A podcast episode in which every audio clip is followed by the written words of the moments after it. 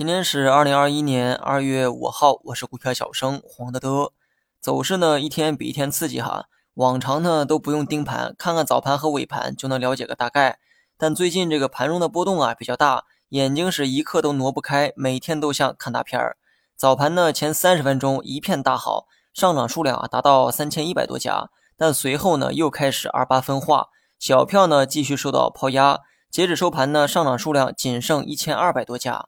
从技术面来看，昨晚呢，呃，借着昨晚的这个反弹啊，上午呢继续冲高，半小时啊就给打到十日线的位置，十日线和三十线的死叉对股价形成了一个技术压力。上午呢摸到这儿也就结束了全天的涨幅。那么随后呢是不断的回撤，直到翻绿。如果看近期的走势啊，你会发现一个规律：大盘 K 线留下了很多上下影线，而高度呢几乎啊没有什么变化。这种 K 线啊叫做搓揉线，一般呢洗盘的时候啊比较常见。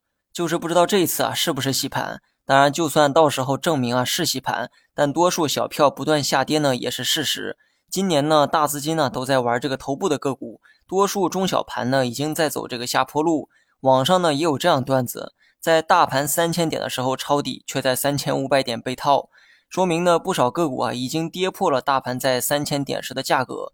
事后讲结论永远没有意义。但是这种分化现象，我们在一月年初的时候就已经做过判断。那个时候大盘呢还在朝着三千六使劲儿。我呢还得强调一遍这句话哈：今年的市场赚钱不容易，大家量力而行。今天呢又一次重复，是因为很多粉丝说目前呢已经把去年的利润啊全部亏掉了。听到这话的确心酸。市场上的机会呢天天都有，只是多少的问题。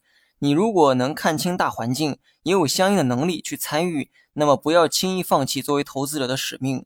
如果你只是追涨杀跌、看天吃饭的话，我觉得还是谨慎投资吧。去年之后，老天呢可能没有那么容易赏饭吃。大盘目前呢是不是搓揉线洗盘，还有待观察。如果是骗线，那么最后的结果当然会跌穿三四四六点；如果是洗盘的话，那么估计会再一次做出回靠三四四六的动作，然后呢再选择给拉回来。但技术分析的本质呢，不是靠猜，而是看结果下定论。所以在没有跌破三四四六点之前，我呢暂时选择持仓观望。好了，以上全部内容，下期同一时间再见。